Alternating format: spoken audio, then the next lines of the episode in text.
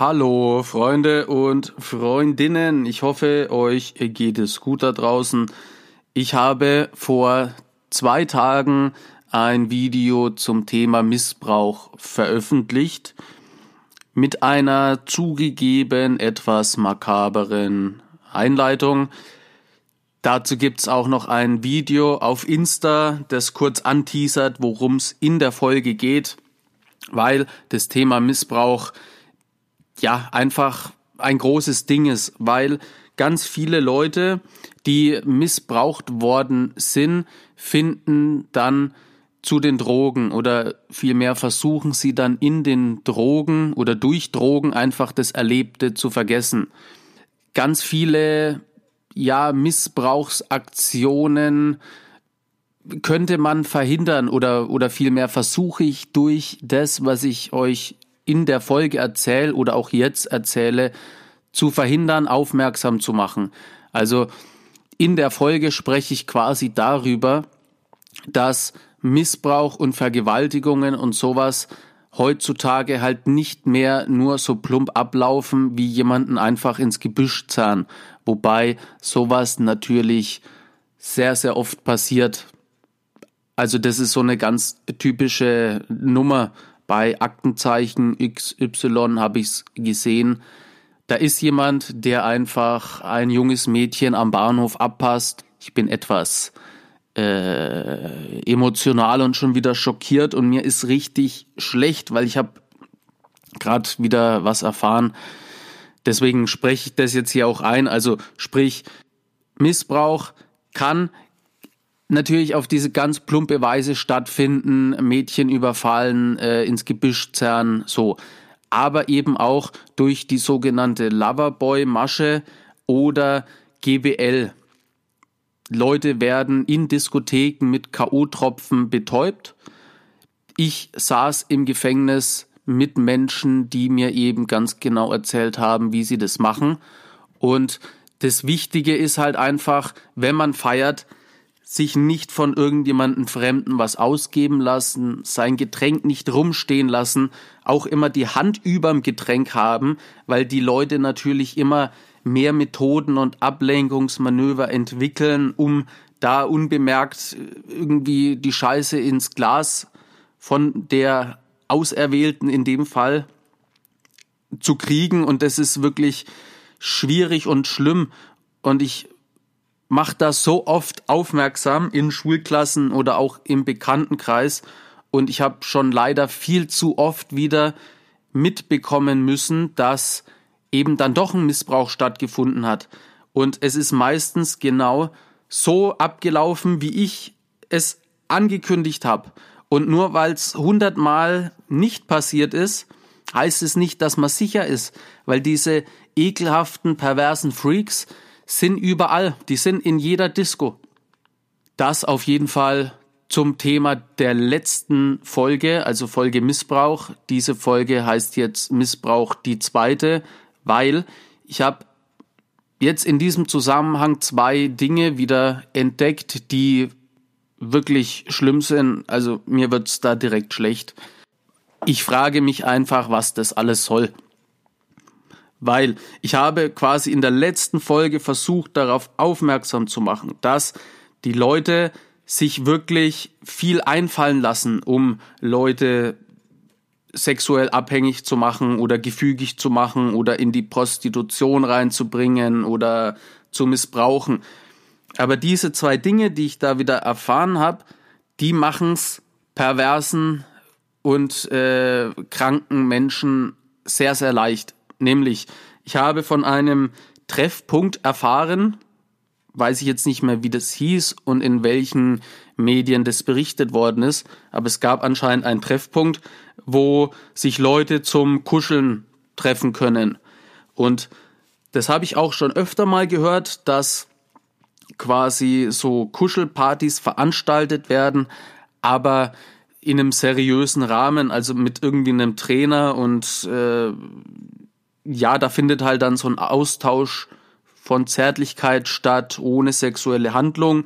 Und ich möchte es jetzt gar nicht bewerten, ja, aber es gibt eben sowas auch, wo jung und alt miteinander kuscheln können. Also in diesem Bericht wurde von einer Einrichtung berichtet, wo sich erwachsene Menschen mit Kindern getroffen haben zum Spielen und Kuscheln.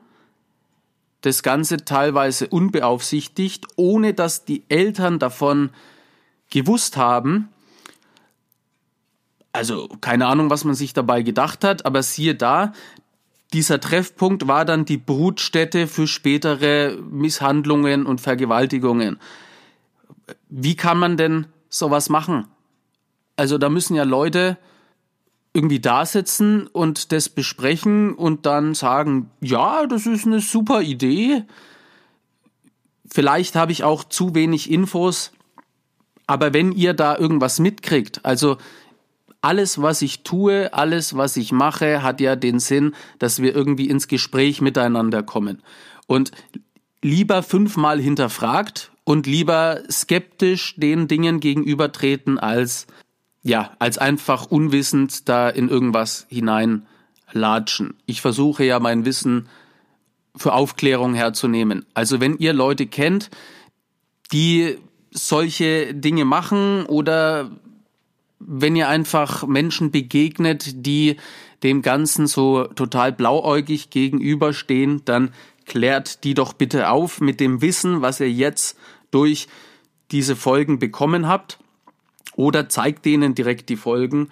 Oder ladet euch zum Beispiel die Blue App runter. Da gibt's einen Erste-Hilfe-Chat. Da könnt ihr eure Fragen stellen. Lieber mehr Informationen eingeholt als zu wenige. So, und die zweite Sache ist so unfassbar dumm und offensichtlich, dass mir fast die Worte fehlen.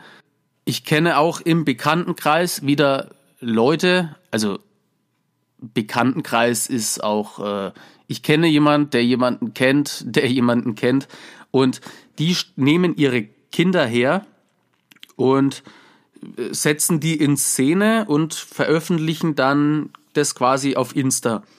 Und wir haben das so gesehen und dann hatte dieses kleine Kind irgendwie 300 Follower und dann haben wir geschaut, wer denn da so folgt und es sind durchweg so seltsame Profile.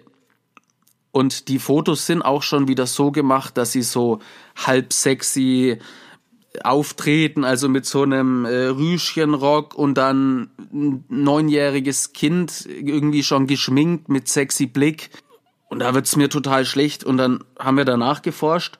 Und es mag wohl so sein, dass die Eltern das Ganze anleiten, weil wir wollen aus unserem Kind einen Influencer machen, eine Influencerin, dass wir dann damit Geld verdienen. Also dann haben wir jetzt wirklich die, die Leute darauf aufmerksam gemacht, weil ich ja davon ausgehe, dass äh, die Kinder das einfach irgendwie selber machen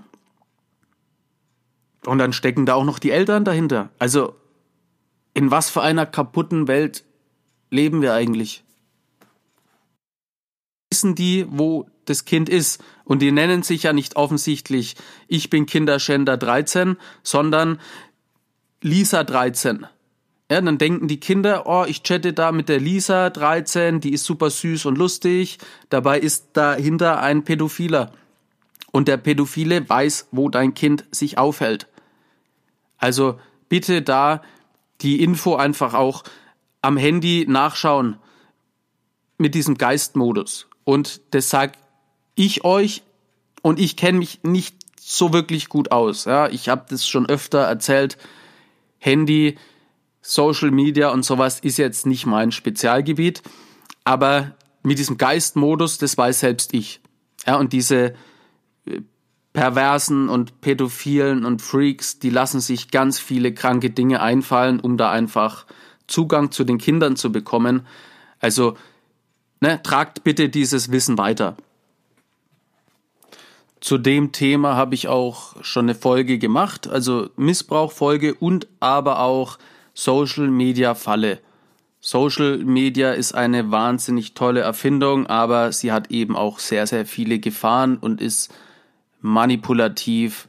Checkt doch da die Folge ab und schickt es bitte den Menschen weiter, wo ihr einfach das Gefühl habt, die, die haben da keine Ahnung, was sie machen oder das ist einfach nicht gesund. Heute kein Intro, kein Outro. Tragt bitte einfach diese Message weiter. Ich wünsche euch alles Gute und hoffe natürlich, dass ihr oder eure Angehörigen niemals in so eine Situation reinkommt.